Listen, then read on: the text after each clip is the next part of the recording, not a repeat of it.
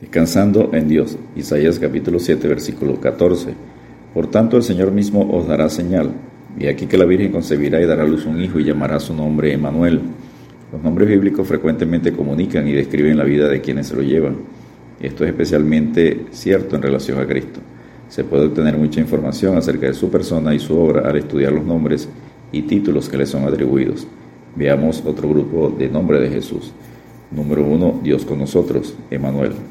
Emanuel significa Dios con nosotros. Lo conseguimos en Isaías 7:14, en Mateo 1:23. La Biblia relata cómo la gente que seguía a Jesús glorificaba al Dios de Israel por los milagros, en Mateo 15:31, en Lucas 7:16, en Lucas 18:43. Dios estaba en Cristo reconciliando consigo al mundo, como enseña 2 Corintios 5:19.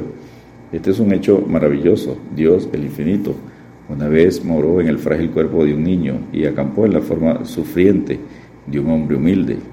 Dios estaba en Cristo, se despojó a sí mismo tomando forma de siervo hecho semejante a los hombres, como enseña Filipenses 2, versículos 6 al 8.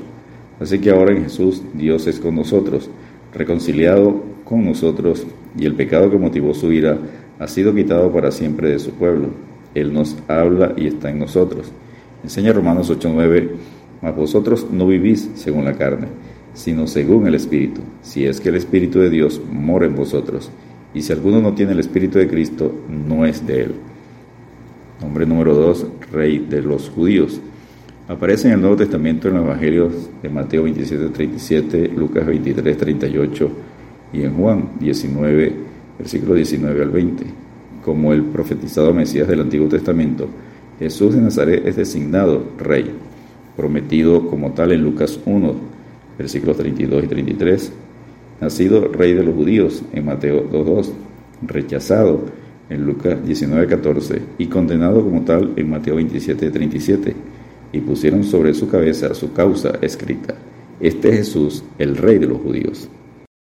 Número 3. Cordero de Dios. El origen en las Sagradas Escrituras del significado de este nombre es de la sangre del Cordero Pascual que protegió a los judíos en Egipto en Éxodo 12 esta llegó a ser una práctica para los judíos de ofrecer sacrificios a Dios por los pecados de Israel según Levítico 4, versículos 32 al 34 y Levítico 5, versículo 6. Por lo cual Dios perdona a través del sacrificio expiatorio de la sangre del Cordero, el cual es sin mancha ni contaminación. Jesucristo vino a ser el Cordero de Dios sin pecado, que sería sacrificado para redimir los pecados del hombre, según Isaías 53, versículos 4 al 7, Romanos 6, versículos 6 al 11. En Juan 1.29, el siguiente día vio Juan a Jesús que venía a él y dijo, He aquí el Cordero de Dios que quita el pecado del mundo. Número 4, el postrer Adán. Este nombre es dado por el apóstol Pablo en 1 Corintios 15, versículos 45 al 49, y explica el primer Adán, alma viviente, el postrer Adán, Jesucristo, espíritu vivificante, en 1 Corintios 15, 45. El primer Adán fue terrenal y el segundo hombre, que es el Señor, es del cielo según 1 Corintios 15, 47. Para que redimiera a la humanidad, Jesús tenía que ser todo lo que el primer Adán había sido antes de su caída. Pablo indica que él podía deshacer lo que Adán había hecho. Enseña en Romanos 5, 17, pues si por la transgresión de uno reinó solo la muerte, mucho más reinarán en vida por uno solo, Jesucristo, los que reciben la abundancia de la gracia y el don de la justicia. Número 5, yo soy. Se llama a sí mismo por este nombre siete veces en el Evangelio de Juan. Yo soy el pan de vida en Juan 6:35. Yo soy la luz del mundo en Juan 8:12. Yo soy la puerta en Juan 19. Yo soy el buen pastor en Juan 10:11. Yo soy la resurrección y la vida en Juan 11:25. Yo soy el camino, la verdad y la vida en Juan 14:6. Yo soy la vida verdadera en Juan 15:1. Número 6. Hijo del hombre, manifestando la humanidad de Jesucristo. La expresión el Hijo del Hombre aparece unas 55 veces en los Evangelios y una vez en Hechos 7:56. Jesucristo lo toma de la figura profética de Daniel 7:13. La expresión el Hijo del Hombre ha sido clasificada en cuatro categorías distintas según aparece en los Evangelios. Número 1, referencias en cuanto a su nacimiento virginal, en Isaías 7:14, Mateo 1, 19 al 23 y 1 Timoteo 2:5. Número 2, concernientes con el ministerio terrenal de Jesús, según Marcos 2:10. Marcos 2.28, Lucas 7.34, Lucas 9.58 y Lucas 19.10. Número 3, vinculados a los sufrimientos, muerte y resurrección del Hijo del Hombre, en Marcos 8.31, Marcos 10.45 y en Marcos 14.21 y 41.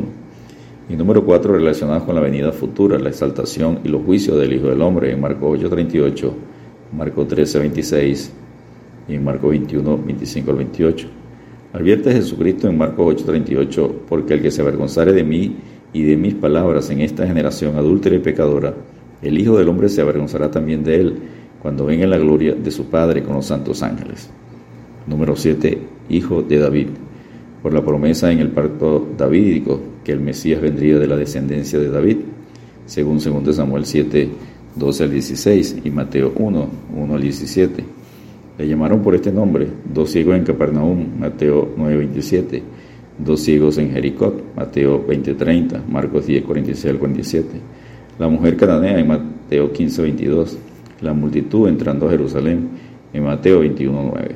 Descansemos en Dios con Efesios 6, 24. La gracia sea con todos los que aman a nuestro Señor Jesucristo con amor inalterable. Amén. Dios te bendiga y te guarde.